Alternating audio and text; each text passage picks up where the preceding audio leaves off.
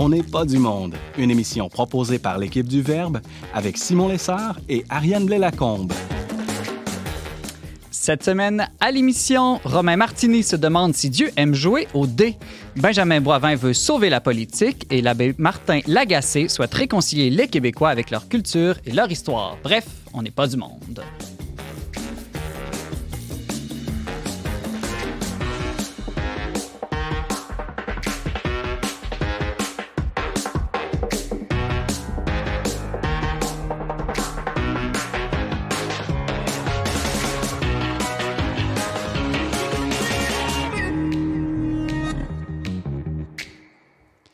Bonjour à tous, bienvenue à votre magazine Foi et Culture. Ici Simon Lessard en compagnie de ma co-animatrice Ariane Beauferré, en remplacement toujours d'Ariane Blais-Lacombe. Bonjour Ariane. Salut Simon. Alors déjà, une dernière émission de la saison, une dernière collaboration avec toi.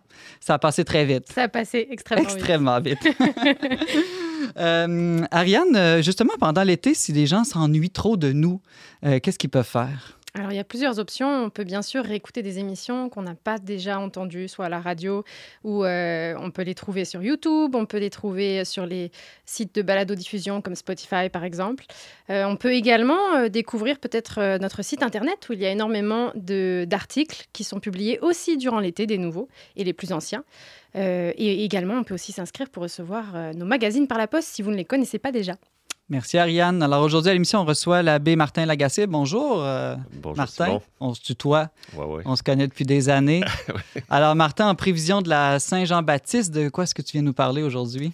Alors de la deuxième édition de Villégiature et Tradition. C'est une, une rencontre le jour de la fête nationale pour euh, réconcilier la foi et la culture. Ah, ça va bien avec notre mission au Verbe. Exactement, parce que Jean-Paul II est venu il y a pas loin, pas loin d'ici, à 500 mètres, et il a dit n'acceptez pas le divorce entre la foi et la culture, n'acceptez pas que se creuse un fossé entre le passé et le présent. Et malheureusement, le divorce a été un peu mhm. prononcé, donc on va essayer de reconstruire ce pont. Ça va être ça l'ambition.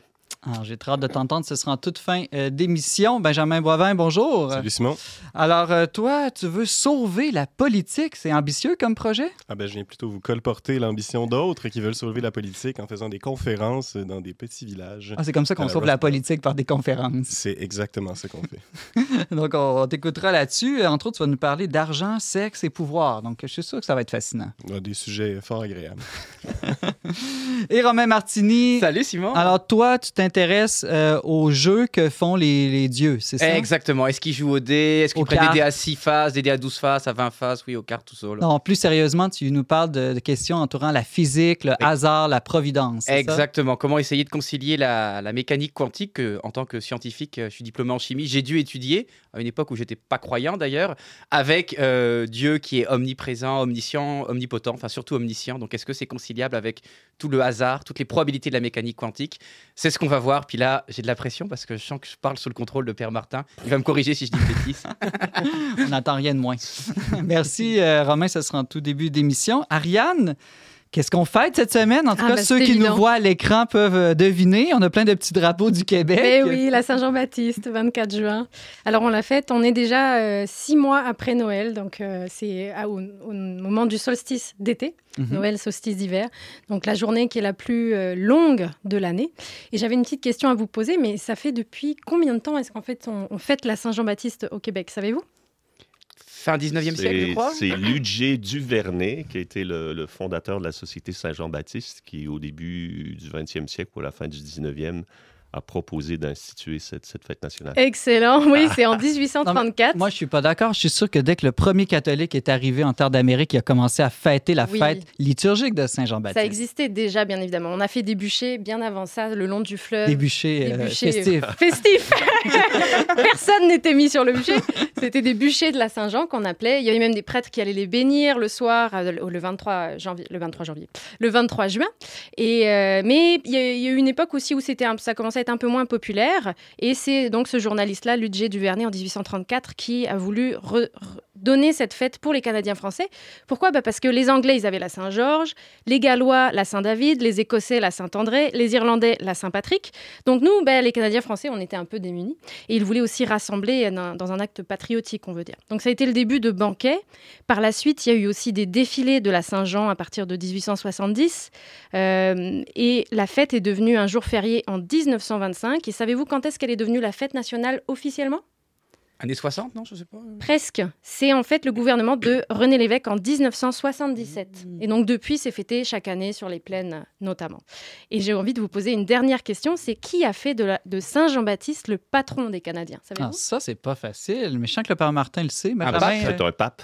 Oui, c'est un ah. pape, ça c'est sûr. Est-ce que ce serait pas Pie 11 ou Pie 12 Oh, Pie 10, presque. Ah, Avec bon nom, pas juste le bon chiffre. En 1908, il est devenu donc le, le, patron des Canadiens français. Eh, merci Ariane. Donc, euh, on, va, on va fêter avec encore plus d'ardeur cette année la, la Saint-Jean-Baptiste et la fête nationale. Tout à fait. Merci. Alors, on y va tout de suite pour cette dernière émission de la saison. Vous avez un commentaire, une suggestion ou une question pour l'équipe d'On n'est pas du monde? Contactez-nous via les pages Facebook et YouTube du Verbe Média ou écrivez-nous directement à onpdm à commercial le verbe.com. Dieu peut-il tout prévoir ou serait-il lui aussi, tout comme nous, limité dans sa connaissance du monde? Cette question qui peut sembler farfelue à un croyant ne l'est pourtant pas pour certains scientifiques, pour qui le monde serait intrinsèquement mystérieux et donc imparfaitement connaissable et imprévisible. Romain Martini, enseignant sciences au collégial, croit que même si Dieu joue parfois au dé, il n'est pourtant jamais surpris du résultat. Bonjour Romain. Salut Simon, c'est tellement bien dit. Ah oui, merci, merci. Euh, cette expression Romain que, que, Dieu jouerait ou jouerait pas au, au dé, je crois qu'elle nous vient d'Einstein. Elle nous vient d'Einstein. Puis même avant de commencer euh, avec cette expression, j'aimerais démystifier des choses euh, sur Einstein que j'ai parce que les croyants disent ah bah Einstein était croyant, c'était un chrétien, d'autres disent c'était un juif parce qu'il était d'origine juive. Puis les athées disent et j'ai été athée à une époque de ma vie disent mais non mais en fait il n'était pas vraiment croyant etc. Fait que chacun essaie un peu tirer la couverte de son bord pour Einstein. Puis c'est en lisant le livre Dieu, la science, l'épreuve d'Olivier Bonassiès, qui était venu à l'émission d'ailleurs, je crois, il y a, mhm, quelques temps. Livre que Père Martin m'a prêté, je le remercie encore. Euh, que j'ai vu qu'en fait, Einstein, il est un peu entre les deux. On va mettre un partout balle au centre. C'était un déiste, c'est-à-dire qu'il croyait en un Dieu grand horloger, grand architecte, grand créateur, mais qui se souciait pas de ses pauvres créatures. Donc, on va mettre Einstein au milieu, puis on va pas le tirer de notre bord, ni d'un côté ni de l'autre.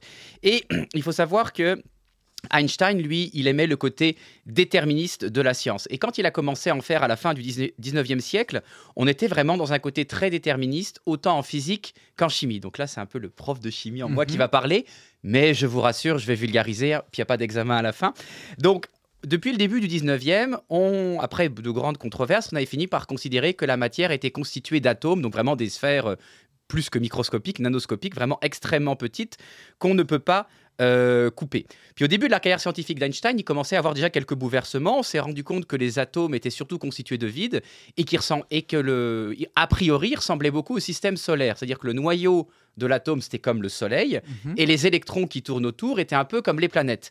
Et ça, ça a énormément plu à Einstein, qui, comme vous le savez, a fait énormément de travaux sur euh, l'astrophysique, donc le mouvement des planètes, pouvoir déterminer le mouvement des planètes, euh, etc. Il y avait des équations pour décrire tout ça. Donc pour Einstein, ah, c'est génial. L'infiniment petit et l'infiniment grand, c'est la même chose. On peut prédire la position, la trajectoire de l'électron, etc. C'est génial. Donc pour lui, tout était beau, euh, belle harmonie entre l'infiniment grand et l'infiniment petit. On avait une physique très déterministe. Puis lui, en tant que croyant, même s'il pensait pas en un Dieu qui intervenait dans le monde, genre auprès de ses créatures, il dit un grand horloger a tout euh, justement réglé à la minute près et ça se peut pas qu'on ne puisse pas déterminer la trajectoire et la position des électrons s'il y a un grand horloger qui contrôle tout ça derrière. Déterministe, Romain Martini, c'est un terme technique qui veut dire quoi? Que tout est calculable, tout est prévisible, tout n'est que matériel, c'est ça? Alors, pas forcément que tout est matériel, mais qu'on peut tout, euh, disons, en tant que scientifique, à un moment donné, on pourrait presque, au niveau scientifique, pas au niveau évidemment euh, spirituel, mais qu'au niveau scientifique, à partir d'observations, on pourrait prédire. D'ailleurs, c'est l'une des forces de la science, des sciences de la nature, c'est qu'elles peuvent, elles décrivent la nature, mais leur but, comme le but de la chimie, c'est d'écrire, puis moi j'insiste là-dessus auprès de mes étudiants, et prédire les transformations de la matière. Ça veut dire que sans faire l'expérience, on peut prédire ce qui va se passer. Mais évidemment, pour faire ces prédictions, il faut des lois qui sont elles-mêmes issues d'expériences. Donc quand je dis on peut tout prédire, ça ne veut pas dire qu'on peut tout prédire maintenant, mais que une fois qu'on a découvert un nouveau phénomène, qu'on l'a Mhm. expliqué, on va pouvoir le prédire. Donc plus la science avance, plus on peut prédire de choses. Et à un moment donné, ça c'était un peu le fantasme de tous les physiciens, ils espéraient qu'à un moment donné, on aurait connu tout ce qui était connaissable et qu'on pourrait ultimement tout prédire au niveau scientifique. Si on avait une super intelligence ou un Voilà. super ordinateur qui connaîtrait, disons, toutes les données, il Exactement. pourrait connaître l'avenir, au fond. C'est un peu ça le Quasiment, fantasme. quasiment, oui. Et là, Einstein, c'est pour ça qu'il disait que Dieu ne jouait pas au dé, dans le sens qu'il n'y a pas de place au hasard. C'est ça? Bah, il a- ça, il l'a dit un petit peu plus tard, parce que pour l'instant, il n'y avait pas d'histoire de dé. Le problème, c'est que ce beau modèle atomique avec un soleil au centre, ces électrons qui sont comme des planètes, il a pris beaucoup de plomb dans l'aile, parce que déjà, le problème qu'il y avait au début du XXe siècle, quand le, le modèle était à peine euh, couché sur le papier, j'allais dire breveté, mais il n'a pas été breveté, là, évidemment, c'était le modèle de Rutherford, qu'on s'est rendu compte que les observations expérimentales concordaient pas avec ce modèle. Et que sur les lois de la physique, les électrons, à un moment donné, devraient perdre de l'énergie et s'écraser sur le noyau. Or, ils s'écrasaient pas sur le noyau. Donc là, il y avait comme un problème. Puis là, il y a un physicien allemand, Werner Heisenberg, vous n'êtes pas obligé de le dire avec l'accent, je parle allemand, j'aime- bien le montrer.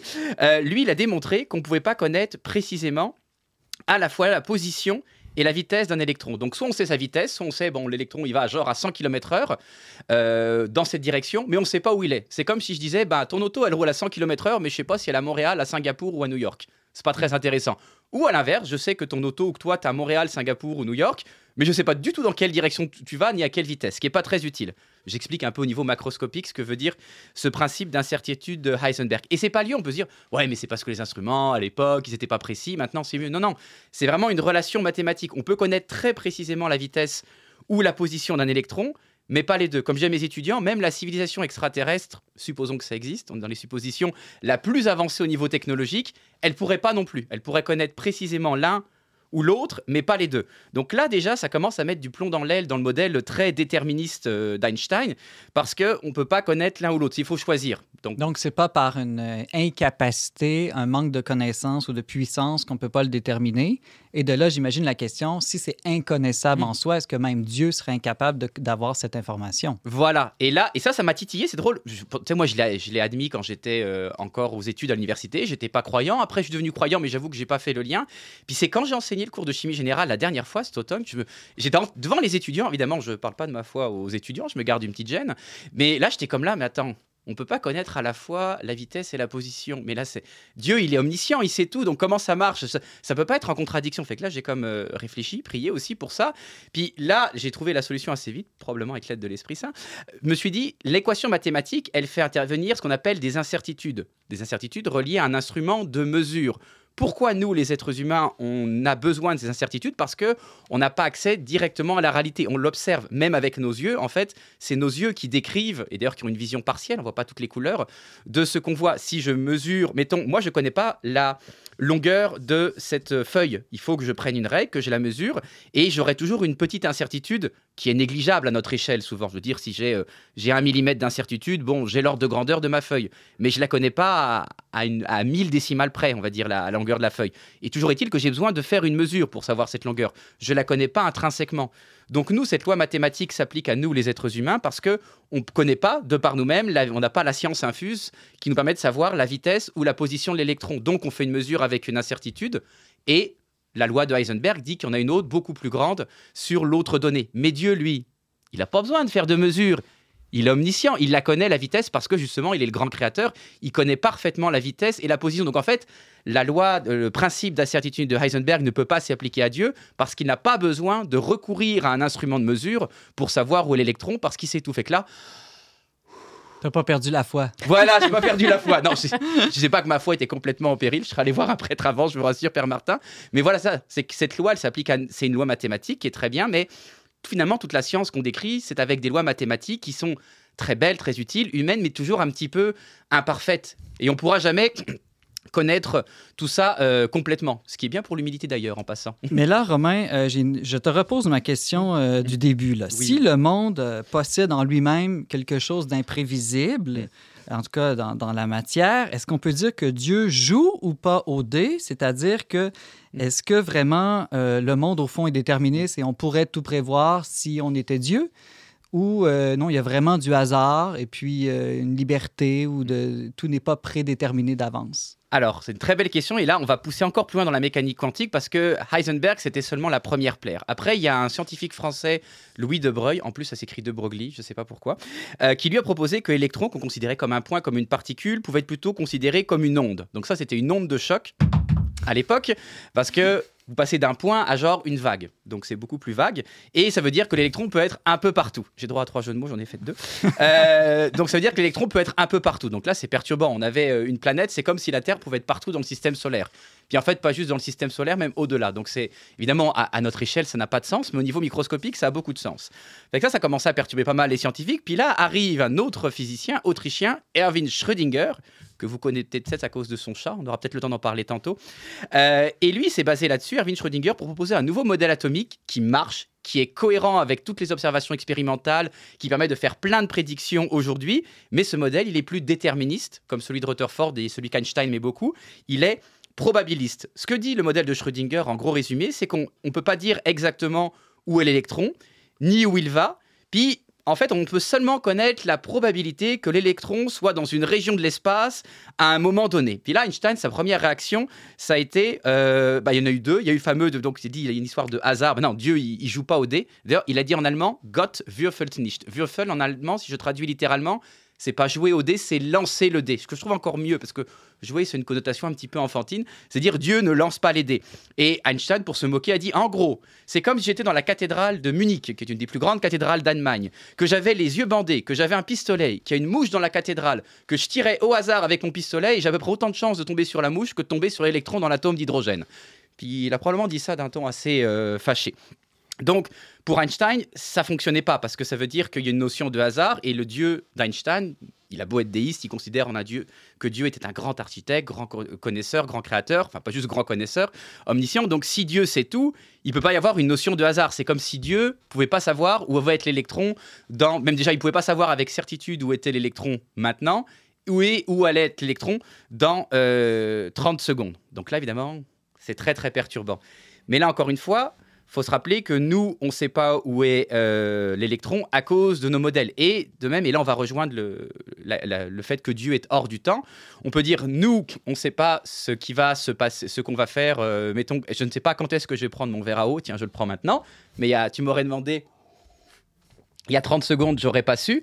Euh, Dieu, il le savait quand j'allais prendre mon verre à eau, mais ça n'ôte rien à ma liberté. Donc même s'il y a une notion de hasard là-dedans, c'est un peu ce que tu disais tantôt, en fait, Dieu, comme il est hors du temps, il sait, euh, oui, le dé va rouler, mais il sait qu'il va tomber sur un 6 ou il va tomber sur un 5, il va tomber sur un, un 4. Donc même s'il laisse, il laisse cette marge de liberté dans la, mature, dans la nature, lui, il sait ce qui va se passer et bah, vu qu'il y a une marge de hasard, il peut aussi influencer le résultat du dé quand ça l'arrange. Donc des fois, je me demandais mais pourquoi on a un modèle aussi euh, complexe? Parce que ça, c'est une question qui a titillé beaucoup les scientifiques à l'époque. Pourquoi un modèle aussi... Oui, il marche, mais il y en a même qui disaient, mais taisez-vous et calculez, le modèle marche. Bah, Peut-être pour que, comme ça, on puisse faire des miracles plus euh, discrètement. Hmm. Et euh, Ça me aussi... fait penser, Romain, euh, aux mathématiciens de l'Auto-Québec qui utilisent le hasard pour arriver à des résultats extrêmement précis, Bah oui. pour de- ne pas perdre une scène et même en faire beaucoup dans l'année. Exactement, exactement. Et euh, donc je me dis, je me dis que c'est donc peut- bah là c'est c'est vraiment une, une hypothèse. Peut-être que Père Martin me corrigera. Donc ce modèle euh, quantique avec une probabilité permet de faire des miracles plus discrètement parce qu'en mécanique quantique il n'y a pas grand-chose d'impossible. Comme techniquement c'est pas impossible que je passe à travers le mur. La probabilité est extrêmement faible. Ça prendrait l'âge de l'univers pour y arriver. Retiens-toi jusqu'à la fin de l'émission, s'il te plaît. Exactement. Mais c'est pas rigoureusement impossible. Puis je me dis aussi, c'est peut-être pour nous forcer à l'humilité, comme il y a cette dose de hasard et que nous, on ne sait pas, hein, on pourrait jamais, avec nos modèles scientifiques, on ne peut pas savoir euh, sur quelle face le dé va se tourner. Bah, ça nous force à l'humilité parce qu'on ne peut pas atteindre notre fantasme de, toute conna- de pleine connaissance, de pleine puissance. Même une civilisation extraterrestre extrêmement avancée ne pourrait pas l'atteindre. Donc c'est peut-être pour nous forcer à l'humilité, ce qui est une bonne chose pour nous, êtres humains. Je me demande si ça manifeste pas aussi mieux euh, la liberté de Dieu. Aussi, oui. Et aussi, ça respecte la liberté des hommes, le fait que justement tout soit pas Mm. mécanique ou Mm. euh, prévisible euh, dans, dans la vie humaine. Euh, Romain Martini, il nous reste une minute. Euh, euh, finalement, là, ta, ta, ta foi dans tout ça, Bah ma foi finalement, elle a été un petit peu donc un petit peu perturbée quand je me demandais, mais finalement elle a été comme renforcée justement. C'est un peu ce que tu disais par rapport à la liberté, c'est qu'il faut, on a tendance des fois au début dans la foi, moi qui suis très scientifique, quand on commence à lire la Bible, oh pardon, euh, est-ce que ça c'est réaliste scientifiquement, genre Moïse qui sépare les eaux. Je me souviens un coup j'en discutais avec quelqu'un, bon ouais, si Dieu il met assez d'énergie de chaque côté, effectivement on peut écarter les eaux. Il faut faire attention de ne pas tomber dans ce piège-là parce qu'à ce moment-là la résurrection c'est impossible. Dieu est au-delà il a créé la science, il a créé le monde, donc il est au-delà de ça. Donc, faut pas étudier la Bible en se disant est-ce que ça c'est scientifiquement possible ou non? Ça c'est un piège dans lequel il faut faire attention de ne pas tomber. Dieu est comme au-dessus de la science. Je sais pas ce que vous en pensez, Père Martin. J'ai juste une, idée qui me vient. J'ai lu ça chez un théologien qui disait au fond, le rapport de Dieu avec la création est un rapport euh, paternel ou filial, c'est-à-dire que un père engendre son enfant, il va l'éduquer, donc il va, il va, il va l'engendrer d'une certaine manière pour qu'il ait un âge adulte. Et il va avoir donc une relation libre avec celui qui l'a engendré, donc qui est quand même déterminé. il va lui transmettre euh, des choses. Et puis, il a cette liberté aussi de continuer d'avoir cette relation avec un autre adulte. Et je me dis, c'est une belle analogie de ce qui est, c'est, oui, c'est Dieu qui nous a engendrés, il nous a fait à son image, sa ressemblance, il veut nous amener à une autonomie et il se garde la liberté aussi mm. de continuer d'influencer dans notre vie, mais entre deux libertés. Alors, ça répond peut-être pas aux mm. questions cosmologiques. Plus pour la relation avec les êtres libres, les êtres humains. Oui, c'est ça. Merci beaucoup. Alors, Romain Martini, enseignant en chimie au collégial, merci beaucoup et bonne chance euh, dans ta vie et euh, dans, dans cet univers. Je pense qu'on en, en a tous besoin à t'écouter parler. Bah, merci beaucoup. C'est avec beaucoup d'émotion que je vous dis au revoir parce que c'est ma dernière chronique de la saison. Et bon, comme ça va être diffusé le 19 juin, j'aurai le temps d'en parler à tout le monde à l'église, mais je ne serai pas des vôtres l'année prochaine parce que je pars pour un oh. projet. Père Martin est au courant en Irlande. Je vais prendre une année euh, sabbatique, on pourrait dire, pour. Je sens que tu vas revenir avec 12 chroniques sur l'Irlande. Exactement, sur l'Irlande. Alors, si tu as une chronique d'un reporter sur le terrain euh, pour l'Irlande, on pourra, on pourra en jaser. Euh, ça me fera plaisir. Alors, bon voyage, Romain. Merci de continuer à contribuer. Merci.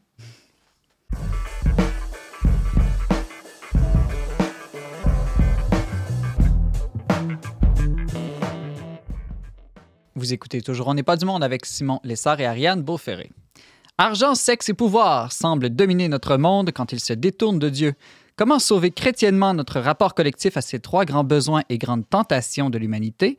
Benjamin Boivin s'est posé la question dernièrement en participant à un colloque du groupe américain New Polity. Bonjour Benjamin. Salut Simon. Alors c'est qui ça, ce groupe New Polity et euh, c'est quoi leur but dans la vie?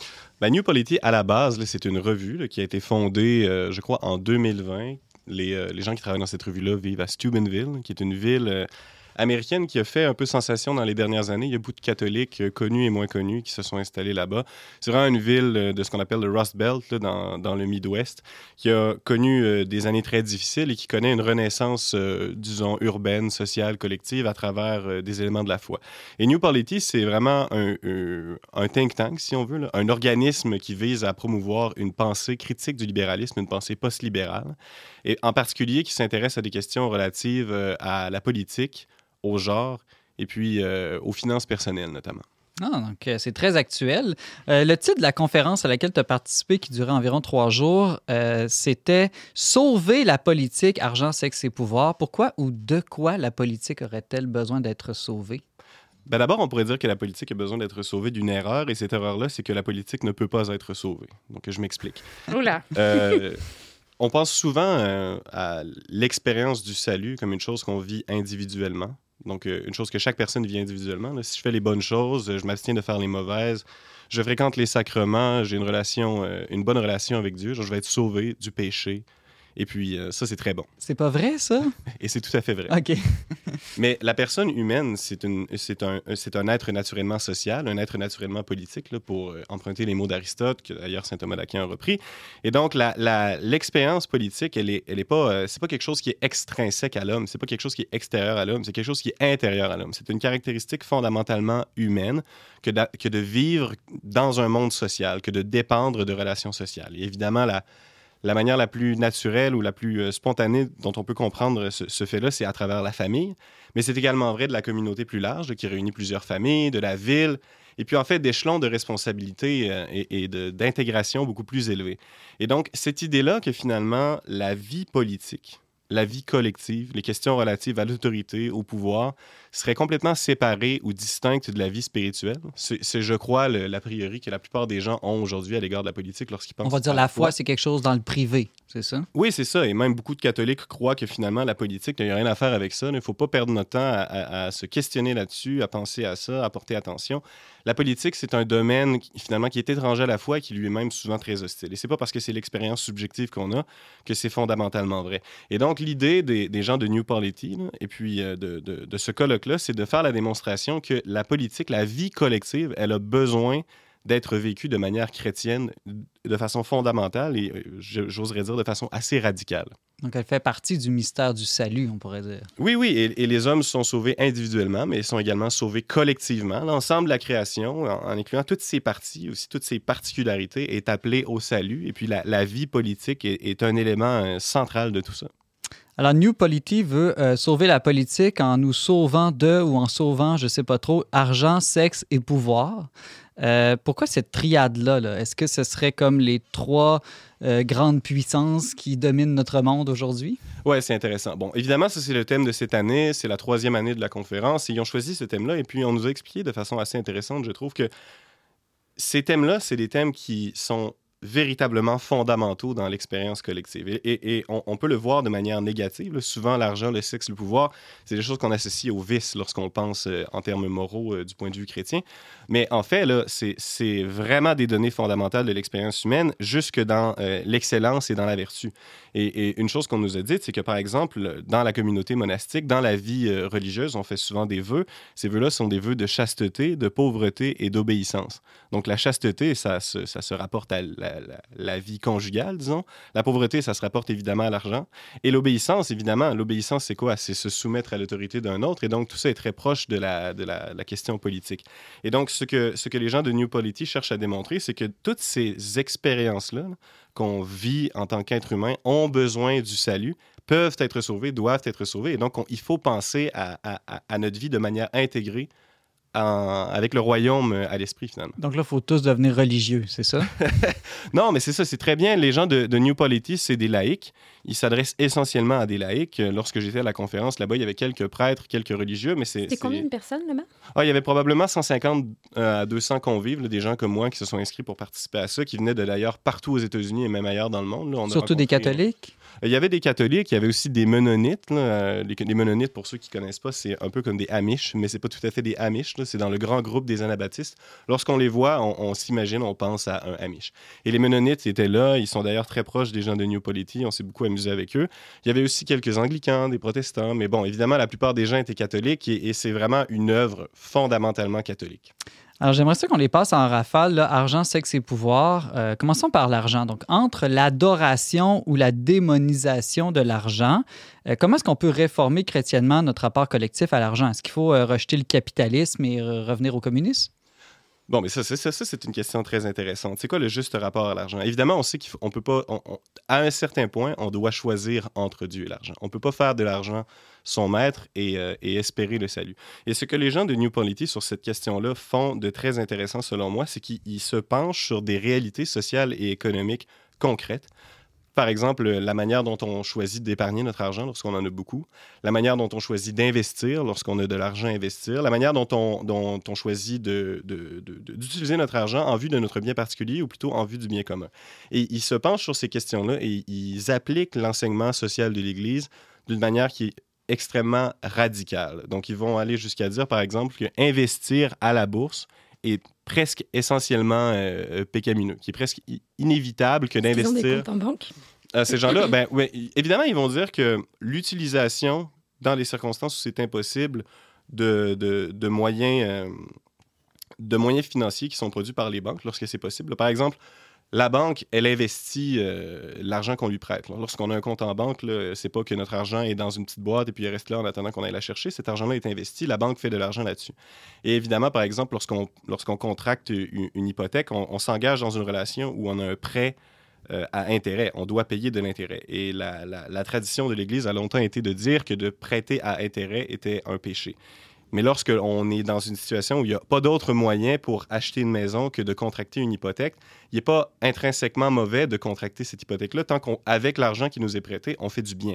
Et évidemment, s'acheter une maison pour euh, le bien de ses enfants, de sa femme, de sa famille, c'est une bonne chose. Mais la critique de New Polity va aller jusqu'à dire qu'il y a quelque chose de fondamentalement vicié à ce qu'il soit impossible de vivre économiquement en dehors de ce système-là. Donc, pour répondre à ta question directement en ce qui concerne le capitalisme, les gens de New Polity ne disent pas qu'il faut fonder une société socialiste ou communiste. Ils ont d'ailleurs une critique très sérieuse du socialisme par ailleurs. Mais comme c'est des gens qui s'adressent beaucoup à un milieu chrétien américain qui est souvent très conservateur, ils ont quand même une critique du capitalisme qui est forte. Ils ne vont pas accepter de, défendre l'idée que le capitalisme est une condition naturelle à l'homme. Au contraire, le capitalisme, c'est la structure économique propre au libéralisme, propre à la modernité. L'idée finalement que l'accumulation de, capital sur le plan individuel et collectif, c'est la, chose rationnelle à faire dans le secteur économique de l'expérience humaine.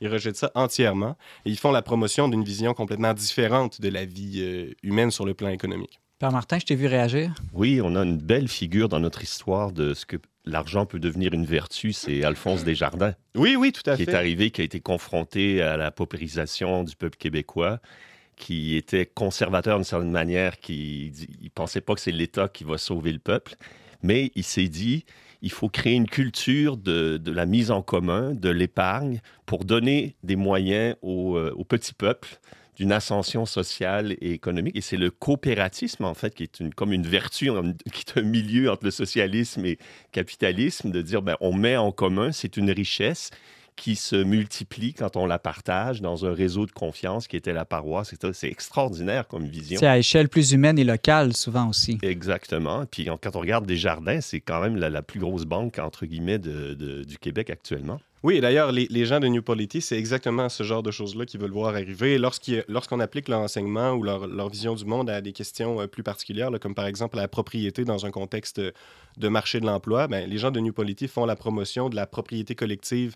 euh, par exemple, dans une usine, où ils font la promotion de coopératives, mais à très petite échelle, pour euh, régler des problèmes. Là. Ils font la promotion de d'adapter, par exemple, la logique assurantielle. Là. on, prend, on prend souvent des assurances pour, pour, se protéger contre des problèmes qui pourraient nous arriver. Mais plutôt que d'entrer dans une logique euh, capitaliste où on, prend, on, on, entre en relation avec une compagnie d'assurance qui investit notre argent de manière euh, euh, souvent assez euh, difficile à réconcilier avec l'éthique chrétienne. Il propose de, réaliser cet effet, mais à un niveau plus communautaire, entre des gens qui se connaissent ou qui du moins sont susceptibles de se connaître. J'aimerais qu'on passe au sexe. Sauver le sexe, qu'est-ce que ça peut bien vouloir dire? Faire plus d'enfants ou affirmer qu'il y a juste deux genres traditionnels en opposition à l'idéologie actuelle des genres pluriels et fluides, par exemple? Bon, ça, c'est tout un autre aspect du travail qui a été fait par New Polity dans les dernières années. Évidemment, il y a euh, une, euh, une idéologie ou une manière de penser euh, qu'on appelle la théorie de genre, l'idéologie de genre, que les gens de New Polity cherchent à combattre dans une certaine mesure. Euh, ce qu'ils font d'intéressant et d'original, je crois, c'est de le faire d'une manière qui soit beaucoup plus profonde, étudiée et bienveillante à l'égard des tenants de cette théorie-là que ce qu'on entend le plus souvent dans la plupart des milieux conservateurs américains. Euh, et on, va, on va par exemple discuter de la différence sexuelle entre les hommes et les femmes en, en rejetant cette idée qu'il n'y a absolument rien d'autre à comprendre de tout ça qu'un homme, c'est un, être humain avec certaines caractéristiques euh, euh, biologiques et une femme, c'est un être humain avec certaines autres caractéristiques biologiques. Et puis, on épuise le mystère de la différence sexuelle en, affirmant ça simplement et directement. Euh, les gens de New Polity vont dire que c'est vrai. Ce n'est pas faux de dire que l'homme est tel, la femme est telle, les deux ne peuvent pas être confondus. Mais les gens de New Polity vont chercher à faire la promotion d'une compréhension plus profondément anthropologique de ce que ça signifie d'être une femme ou d'être un homme, euh, si bien qu'on va arriver à la conclusion que les caractéristiques extérieures de la masculinité ou de la féminité parlent, expriment quelque chose de ce qu'est l'essence d'un homme. Là, j'entends pas, j'entends essence dans un sens euh, plutôt général, pas dans un sens euh, philosophique. Je m'excuse aux spécialistes qui pourraient nous écouter. Et, c'est cette euh, analyse-là de la théorie de genre qui a été développée dans les dernières décennies qui leur permet de faire preuve d'une certaine bienveillance, de montrer en quoi certaines choses qui ont été, euh, qui, ont, qui, ressortent de cette démarche intellectuelle-là peuvent être bonnes, peuvent nous servir aussi à avoir une plus des relations plus disons, plus profonde, plus ouverte au mystère de la masculinité et de la féminité, et aussi euh, un, discours qui est probablement plus de nature à convaincre des gens qui ne sont pas déjà acquis à l'avance à un, régime de la, théorie de genre. Il nous reste peu de temps. J'aimerais ça qu'on passe à la rédemption du pouvoir. Euh, Qu'est-ce que proposent les gens de New Polity? Un nouveau système euh, politique? euh, abandonner la démocratie, revenir à la monarchie, par exemple? Ben, c'est ça. La, question de savoir quel régime politique est le meilleur, c'est une question qui est réglée dans l'enseignement de l'Église depuis longtemps. Il n'est pas nécessairement évident que la monarchie, la démocratie, la république soient en- de soi meilleurs. Les différents régimes qui sont orientés en vue du bien commun peuvent peuvent tous fonctionner et servir euh, le bien des hommes et donc être compatibles avec l'enseignement de l'Église. Ce que les gens de New, ce contre quoi les gens de New Polity en ont beaucoup, c'est la, la compréhension moderne que nous avons de l'État. Donc, cette idée-là que finalement, l'État, euh, l'État central, donc par exemple, si on pense aux, aux États-Unis, parce que c'est ça qui, est leur expérience, qu'il n'y a rien au-dessus de l'État il n'y a comme rien en dessous. C'est cette expérience qu'on a de la politique. Et si on, on- on entre un peu dans le rapport qu'on a à l'État du Québec, je pense qu'on peut le voir aussi, où finalement, on est tous des individus qui entrent en- dans une relation contractuelle avec l'État pour s'assurer une, certaine protection et qui répondent à l'État de manière euh, isolée. Donc, les gens de New Polity font la, promo- la promotion du principe de subsidiarité, qui est fondamentalement ancré dans l'enseignement de l'Église, qui est probablement le principe le plus déterminant de la doctrine sociale de l'Église, suivant lequel il est naturel pour nous d'être dans des relations sociales euh, à divers niveaux de responsabilité et que dans ces divers niveaux de responsabilité, nos responsabilités, on doit les, les prendre très au sérieux. Donc, le, père dans une famille, par exemple, ou le maire dans une ville, ou le gouverneur dans un État, et il, a la pleine responsabilité de la communauté et il n'est pas un, disons finalement, il représente pas il n'est pas un dispensaire de l'autorité de l'État central. L'État n'est pas souverain, l'État n'est pas absolu, et ces divers niveaux de responsabilité-là ont une, une importance qui est de plus en plus grande à la mesure qu'ils se rapprochent de la personne plutôt que l'inverse.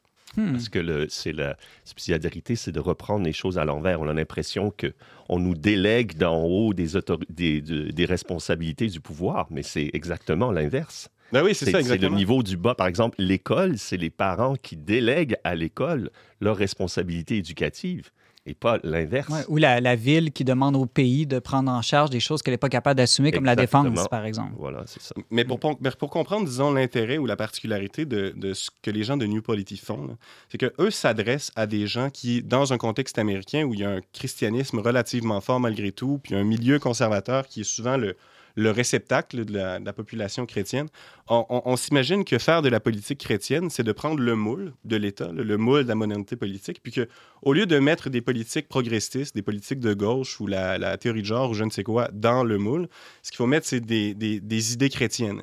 Et puis, à partir du moule de la vie politique moderne, là, opposé au principe de subsidiarité, on peut arriver à une politique chrétienne avec des idées chrétiennes. Or, la- la manière de vivre la politique chrétiennement, c'est de rompre avec cette, euh, ce- cette idée-là de la politique, où toute autorité nous vient d'en haut et on est comme euh, chacun des, des- des dispensaires de l'autorité que l'État veut bien nous donner, et de, et de repenser notre expérience collective à partir des enseignements de l'Église. Oui, puis c'est l'importance des corps intermédiaires. Ouais, Ça, c'est c'est ça. un thème euh, fondamental qui- parce que à, à cause de l'omniprésence, l'omnipotence de l'État, justement, on est dans un rapport d'individu à l'État qui écrase finalement. Mais toute cette richesse de vie, par exemple, les commissions scolaires au Québec qui sont en train de, qui sont disparues, c'est un bel exemple de, de corps intermédiaire où les parents étaient investis dans la gouvernance d'une école, etc. Donc tout vient pas du ministère de l'Éducation. Mais maintenant, c'est- tout ça est en train d'être absorbé à l'intérieur Mm. de l'État. Et puis, euh, finalement, on accepte ça en se disant que ça simplifie les choses, que, ça que, que l'engagement que nous demande la commission scolaire, par exemple, il est excessif et que ce serait beaucoup plus simple que ce soit Mm. centralisé dans l'État. L'i- L'idée est de rompre avec ce réflexe-là, puis de, de- de prendre les responsabilités qui nous reviennent de droit, mais également de devoir. C'est tout le temps qu'on avait. Merci beaucoup, Benjamin Boivin, responsable des publications du magazine Le Verbe. Merci beaucoup et bon été dans la pauvreté, la chast- chasteté et l'obéissance. On espère.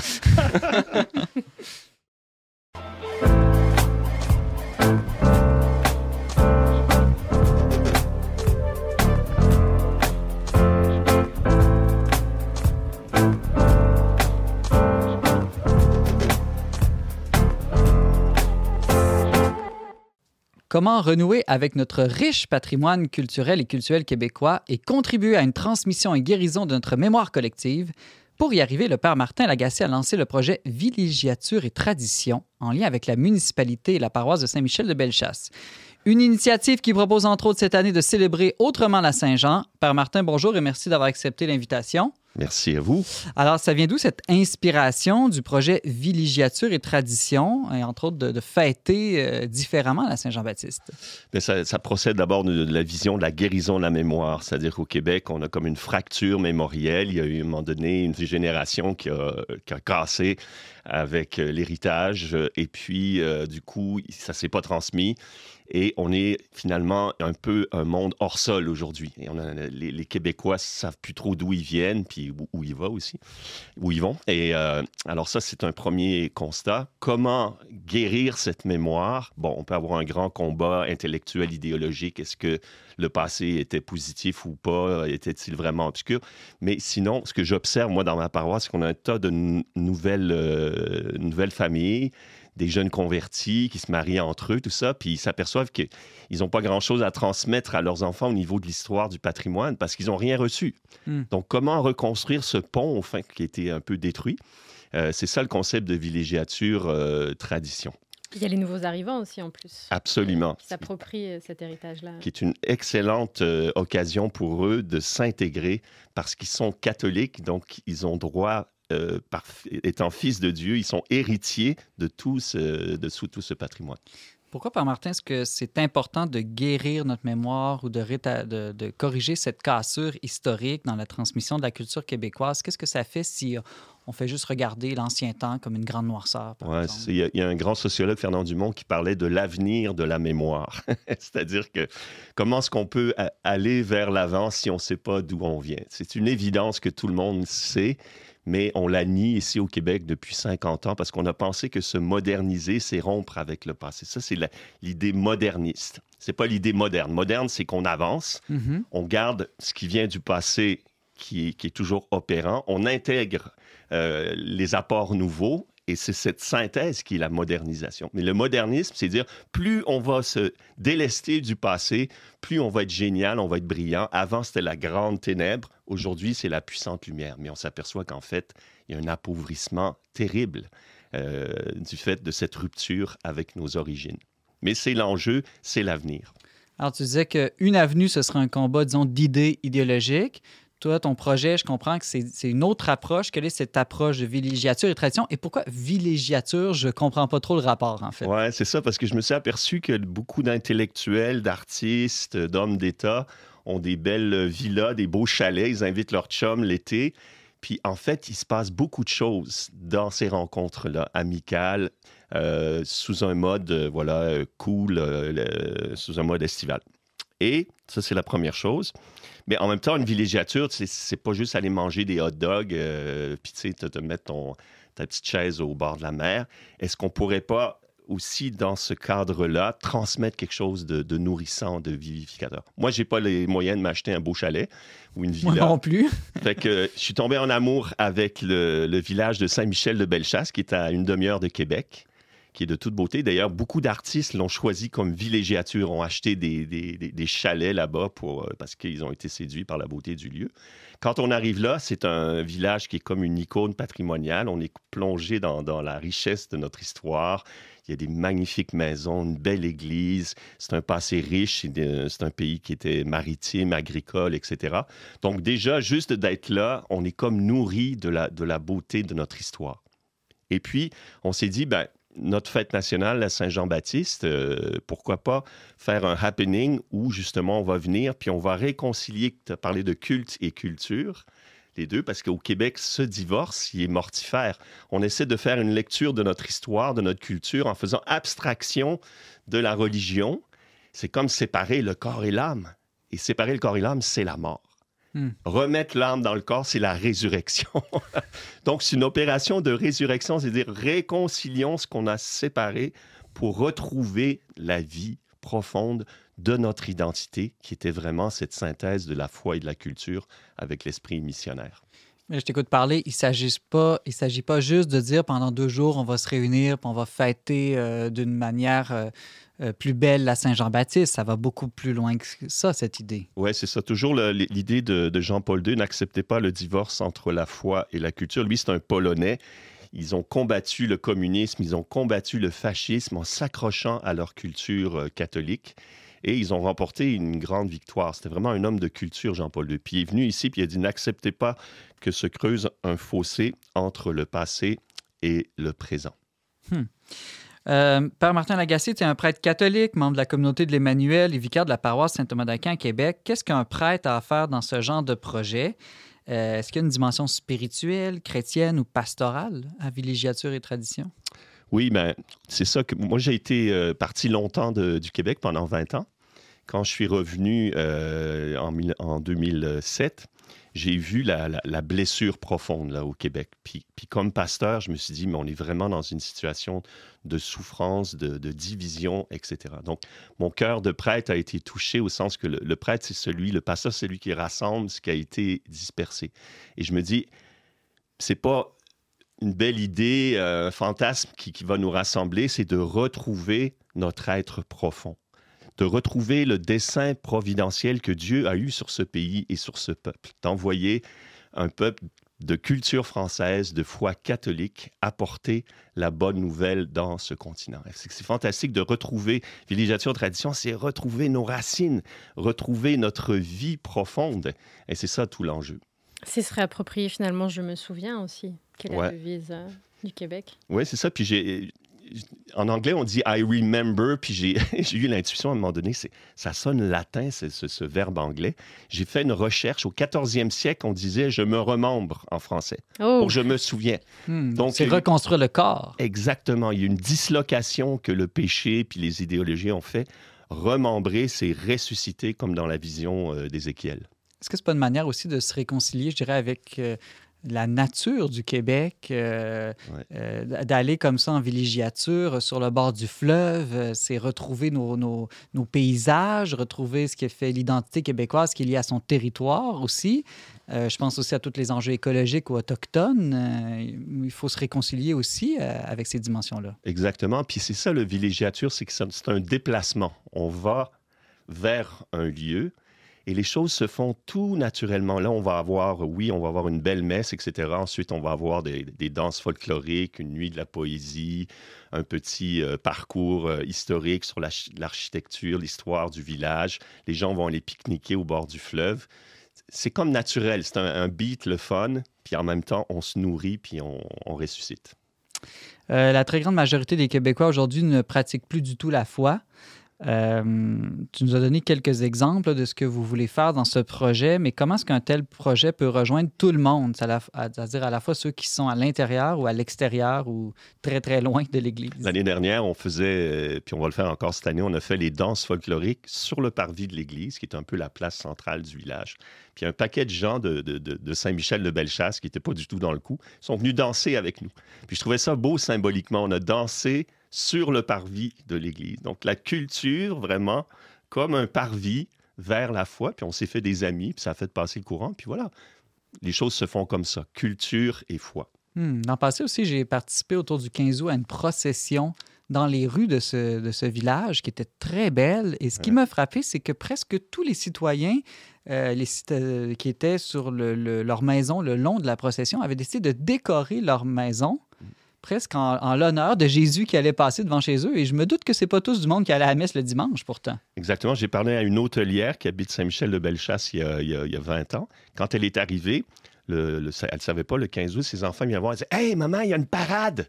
Fait que là, ils sortent, puis ils regardent la parade, mais en fait, c'était la procession du- de, l'Assomption, procession de lumière. Puis ils ont été emballés, et maintenant, ce n'est pas des- des- des croyants pratiquants, mais pour eux, c'est religieux. Ils participent à la procession de lumière. Du, du- donc, on voit bien l'articulation que la culture est une chance d'évangélisation. Hmm. Pourquoi est-ce que, selon toi, Père Martin, les nouvelles générations euh, ont soif de renouer avec leur culture, avec les traditions euh, québécoises? On pourrait dire, ben non, on est dans une ère de mondialisation et de technologie, donc toutes ces choses du passé, ça n'a plus d'intérêt. Oui, ben, je pense que c'est naturel. C'est naturel. On a, on a besoin de, de- racines, on a besoin de savoir euh, d'où on vient, où on va. Particulièrement quand on se convertit, on vit une guérison de la mémoire, en fait. Parce que on s'aperçoit qu'on qu'on vient d'une civilisation. Moi, quand je me suis converti, je me suis dit, je vais aller à Rome, je vais aller à Jérusalem, je vais aller à Athènes. Tout ça, ça m'appartient. Mais avant, quand je vivais dans le monde moderniste, je me disais, mais tout ça, c'est faut que je me libère de ça parce que je vais me mettre à jour avec la modernité. Vous voyez, c'est ça. Là. Et je pense que les chrétiens, les jeunes qui découvrent la foi, c'est ça, c'est une grande chance de se réapproprier cet immense héritage. En terminant, donc ceux qui aimeraient participer ou s'engager dans ce projet, euh, qu'est-ce que vous leur proposez plus concrètement euh, cette Alors, année? il y a deux, deux tickets, si on peut dire, là, deux propositions. Une proposition pour les jeunes qui est une fin de semaine clé en main. Ils arrivent le 23 au soir. Ils vont pouvoir camper chez les Sœurs de Jésus-Marie à Saint-Michel de Bellechasse. La nourriture va être arrangée, tout ça. Puis le 23, il y a le feu de joie, il y a les chansonniers, les danses, etc. Le 24, il y a la louange, la messe. Là, c'est le ticket famille, c'est-à-dire ils viennent pour la journée, ils arrivent avec leur pique-nique. Et puis, un parcours pour les enfants dans l'après-midi, puis ils peuvent rester s'ils veulent le soir. Mais les jeunes, eux, ça, finit le lendemain, le 25. Donc, ils, peuvent rester. Le samedi soir, il y a encore des danses, il y a une nuit de la poésie. Le dimanche, louange et messe, et ça se termine donc le 25 à midi. Donc, deux tickets. Ticket euh, week-end clé en main pour les jeunes de 16 à 35 ans, puis la journée familiale, la journée du 24. Merci. Ariane, Benjamin, euh, vous, la, la Saint-Jean-Baptiste, est-ce que vous fêtez ça en grand? J'ai déjà participé en fait l'année dernière à Villégiature et Tradition. C'était un beau moment. Il y avait même, euh, je pense, il y avait les pompiers qui avaient ouvert leur caserne. Donc les gens du village participent aussi. Et donc c'est ça qui est beau aussi. Euh, c'est pas juste une activité par euh, des cathos de Québec qui débarquent dans un village. Là. Donc euh, ça, j'ai trouvé ça beau. Et sinon, ben, on, on souligne toujours, euh, ben, au moins par une petite fête familiale, oui, euh, la- cette, cette fête particulière pour le Québec, c'est sûr. Vous êtes vraiment bien inculturé, même si tu as On des essaye, origines françaises. on essaye de s'approprier. ça prend du temps. Toi, Benjamin, j'imagine que tu es genre à mettre un gros drapeau du Québec sur ton balcon. Ah, je voudrais te dire oui, mais mon expérience de la Saint-Jean-Baptiste, en tout cas pour une bonne partie de ma vie, ça a été vraiment une expérience euh, divorcée de la mémoire. là. Euh, vraiment, l'expérience de la Saint-Jean-Baptiste, des jeunes qui vont faire la fête sur les plaines d'Abraham. Et puis là, je me suis converti, il y a eu le COVID, j'ai habité à l'étranger. Et puis là, je suis ici désireux de me réconcilier avec, mon, avec ma mémoire. Peut-être que vous me verrez euh, dans le coin. J'espère bien. En tout cas, moi, j'y serai. Euh, merci beaucoup, Abbé Martin Lagacé, initiateur du projet Villégiature et Tradition à Saint-Michel de Bellechasse. Merci beaucoup et bonne fête de la Saint-Jean. Merci.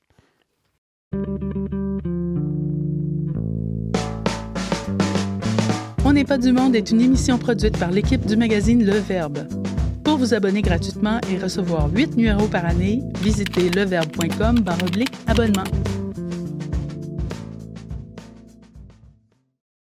Avant de se laisser de se laisser pour toute la saison estivale, quelques recommandations euh, culturelles. Alors, c'est moi qui commence, Ariane, euh, cette semaine. Alors, tout l'été, je vous invite à écouter le balado euh, 10 minutes avec Jésus. Alors, c'est euh, une manière, disons, de, de garder une connexion spirituelle, même en vacances, même dans sa chaise sur le bord du fleuve. Et donc, euh, c'est facile euh, sur notre téléphone de trouver ça dans les applications balado. Donc, 10 minutes avec Jésus, c'est des prêtres de différents pays francophones. Il y en a un au Québec, c'est l'abbé Denis Saint-Maurice.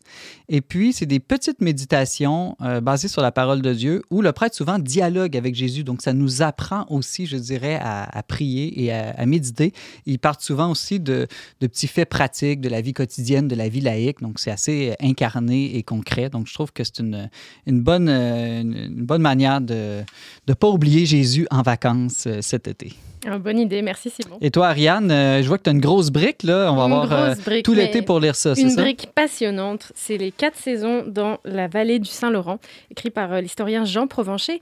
Il y a déjà eu une première édition en quatre volumes, c'est pour ça que c'est très gros ici, c'est rassemblé en- dans les années 80, donc c'est une réédition. Et donc Jean Provencher, il nous, il nous invite à voyager en fait dans la vallée, mais au- auprès finalement des gens simples en fait, des fermiers, des artisans, les prêtres de campagne, euh, et co- à quoi ressemblaient les fêtes, à quoi ressemblait la vie au 19e siècle finalement, et même un peu avant. Donc ça permet de se réapproprier finalement ce- tout cet héritage du Québec dans la vallée du Saint-Laurent. Comment est-ce qu'on vivait avant? Ça peut être une bonne idée aussi pour célébrer la Saint-Jean-Baptiste. Il y a beaucoup d'illustrations, d'aquarelles. C'est un, un beau livre en fait. Merci Ariane. Euh, Père Martin, euh, je vais te surprendre, mais je crois que toi aussi, tu as un balado euh, ces temps-ci sur la parole de Dieu, non? Oui, qui s'appelle euh, Aujourd'hui sa parole, parce que là, en ce moment, on fait la lecture, euh, la Lectio Divina de- des Actes des Apôtres, en phase avec le temps pascal de l'Église. Mhm. Donc euh, voilà, aujourd'hui sa parole. Et aussi Lumière de la joie, qui est euh, votre vitamine, euh, vitamine D, vitamine Dieu. Ça, c'est un balado de plus de louanges, c'est Oui, ça? absolument, qui dure une quinzaine de minutes. On a les chants de louange, on invoque l'Esprit Saint, on écoute la parole de Dieu ensemble. C'est de la louange live, mais qu'on peut avoir en podcast. Super. Donc, on aura tout l'été pour découvrir ces balados. Et comme à l'habitude, on les mettra en lien sur nos pages Facebook et YouTube. Merci beaucoup à tous d'avoir été avec nous cette semaine et cette saison. Vous pouvez réécouter tout l'été cette émission et toutes les autres en format balado ou vidéo en tout temps sur Facebook et YouTube. Pour tous les détails, visitez leverbe.com baroblique radio. Je remercie Ariane Beauferré à la co-animation, Marc-Antoine Baudette à la technique. On se retrouve l'automne prochain dans un nouveau studio pour une nouvelle saison et une nouvelle mouture dans N'est pas du monde. Joyeux Saint-Jean-Baptiste. Bonne Saint-Jean! Saint-Jean.